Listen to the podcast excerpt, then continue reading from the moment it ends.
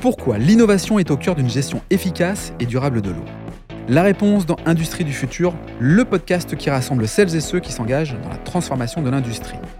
Cette semaine, Jean-Yves Viau, directeur opérationnel de Saint-Dizier Environnement, nous explique les conséquences du changement climatique dans la gestion de l'eau.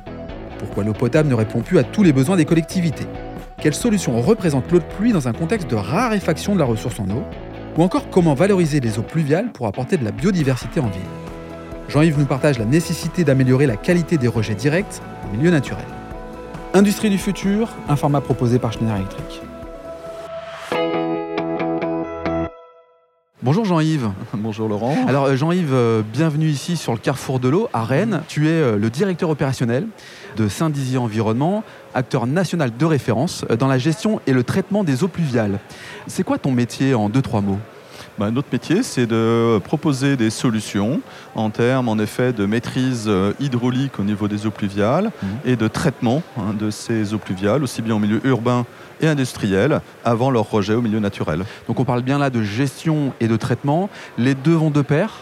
Les deux vont de pair, en effet. Mhm. La gestion, donc, c'est plutôt tout ce qui est lié à la maîtrise des débits et des volumes, donc au niveau des réseaux. Mhm. Et l'aspect, en effet, plutôt traitement, est lié à la qualité de ces eaux mhm. euh, avant le rejet au milieu naturel ou alors directement avant leur valorisation, par exemple euh, avec une réutilisation que ce soit dans l'industrie ou même dans l'urbain, comme on, va l'évoquer. Donc euh, l'eau potable, j'imagine, et puis euh, l'eau euh, directement dédiée à l'industrie, c'est ça? Non, pas l'eau potable. Ça peut remplacer l'eau potable, en effet, pour par exemple du lavage de, voitures hein, mmh. ou tout simplement une réutilisation dans l'industrie. Ok. Alors on parle quand même là depuis le début de l'année d'une pluviométrie qui se raréfie.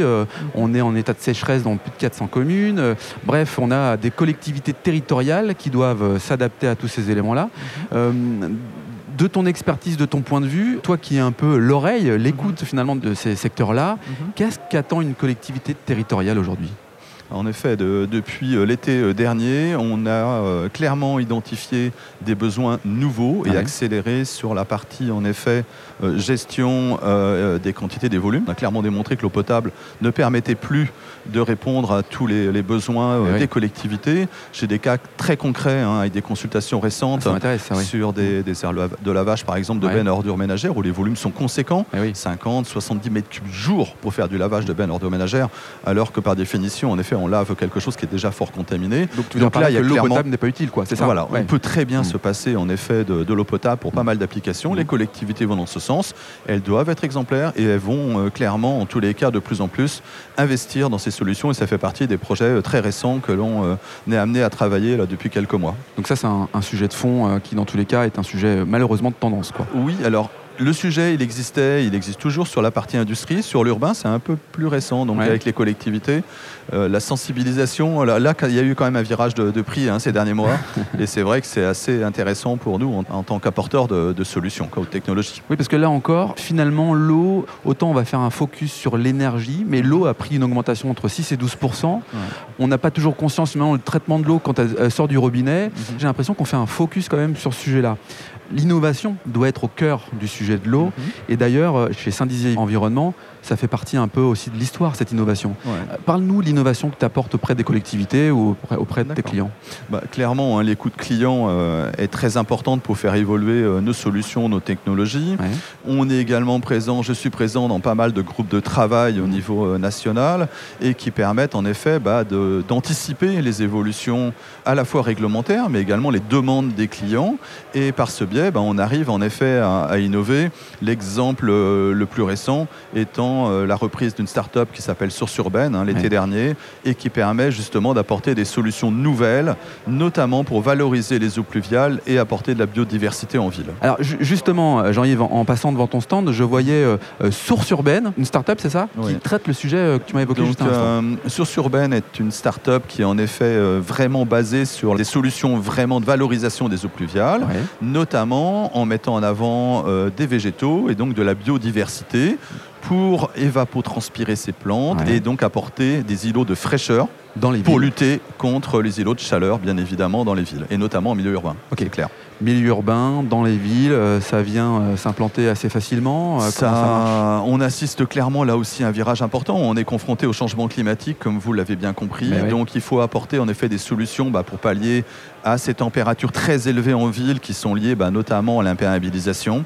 Donc les premiers projets qui ont été créés avec Source Urbaine sont plutôt axés sur des écoles, par exemple, pour valoriser ces eaux pluviales, ces eaux de toiture. Apporter des végétaux et donc apporter de la fraîcheur au niveau des écoles. Et on est en train de dupliquer ça sur pas mal d'autres solutions souvent euh, combinées, c'est-à-dire à combiner à du traitement, de la gestion, de la régulation, voire de la réutilisation de cette eau, tout en dopant en effet euh, directement en fait le substrat en eau et donc les végétaux pour doper l'évapotranspiration. Parce que plus on aura d'évapotranspiration et plus on va être amené, bien évidemment, à apporter de la fraîcheur au niveau de, ces collectivités. L'évapotranspiration, j'aurais appris un mot aujourd'hui parce que effectivement les villes françaises euh, sont encore imperméables, on pourrait dire ça, contrairement euh, à l'Allemagne où il y a a priori un, état d'avancement plus prononcé sur ce sujet-là.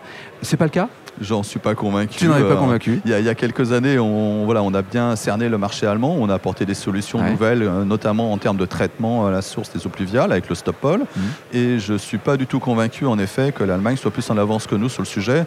Ils ont beaucoup plus tendance, en fait, à gérer la partie aussi bien pluviale et eau usée sur un même réseau dans des mhm. gros ouvrages surdimensionné quelque part, puisque les événements pluvieux sont de plus en plus importants, alors que nous, on cherche vraiment maintenant en France, on a une politique très claire sur le sujet, pour gérer et traiter les eaux pluviales à la source. Hmm. Voilà. Donc plutôt au plus près en fait de la goutte d'eau quand elle touche en effet le, sol hein, ou la toiture.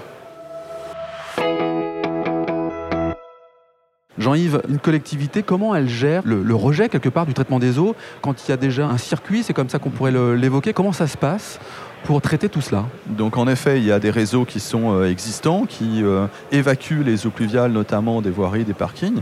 J'ai encore eu un, exemple ce matin sur le stand, avec une problématique de qualité des eaux de rejet liée directement d'ailleurs au JO 2024 qui, qui, approche. Et mmh. donc euh, la collectivité en recherche deux solutions pour euh, bah, traiter ces eaux pluviales, éviter l'impact en effet sur l'environnement en termes de micropolluants, mais également en termes de, bactériaux hein, vis-à-vis de la baignade, etc. Et là, l'idée, en effet, c'est de combiner nos solutions de traitement, de régulation euh, poussées pour ensuite, euh, sur certains sites, en tous les cas, aller peut-être jusqu'à l'intégration, euh, avant rejet ou pas, de jardins de pluie urbains, c'est-à-dire euh, de mettre de la biodiversité avant le rejet. C'est-à-dire un équilibre, on arrive vraiment dans le pluvial à mettre en œuvre des solutions qui intègrent en effet à la fois la partie quantitative, qualitative et valorisation. Et ça, c'est vraiment, je pense, une solution très pertinente pour gérer durablement les eaux pluviales en ville. Très clair. Comment fait-on pour entrer en contact avec toi LinkedIn, site internet On a un site internet qui est normalement assez performant, qui est www.saint-désir-environnement.eu. Voilà. Ensuite, bah, l'adresse mail, c'est contact sdenv.fr. Et puis, euh, je ne vais pas vous laisser mon 06, non, je vais pas jusque-là. en tout cas, sur LinkedIn, tu es présent et on peut sur te contacter. Sur LinkedIn, je suis présent, il n'y a pas de souci. Et en effet, sur le site aussi. Merci Jean-Yves. Merci d'avoir participé au podcast Industrie du futur, un podcast proposé par Schneider Electric. C'était un plaisir, Laurent. Merci. Si cet épisode vous donne envie d'aller plus loin, c'est l'occasion d'en parler à Antoine Chart, directeur national des ventes. Bonjour Antoine. Bonjour Laurent. Antoine, peux-tu nous dire comment passer de l'idée aux actes lorsque l'on veut se transformer? Laurent, c'est très simple. Les sujets de transformation digitale, de décarbonation et d'électrification sont au cœur de la stratégie Schneider Electric. Et comme on a pu l'entendre dans ce podcast, l'ambition de Schneider Electric est d'accompagner les entreprises du territoire sur ces enjeux de transformation. Pour entrer en contact avec nous, rien de plus simple, le site internet www.se.com ou mon profil LinkedIn où je me ferai un plaisir de vous répondre. C'est très simple, merci Antoine. Merci Laurent.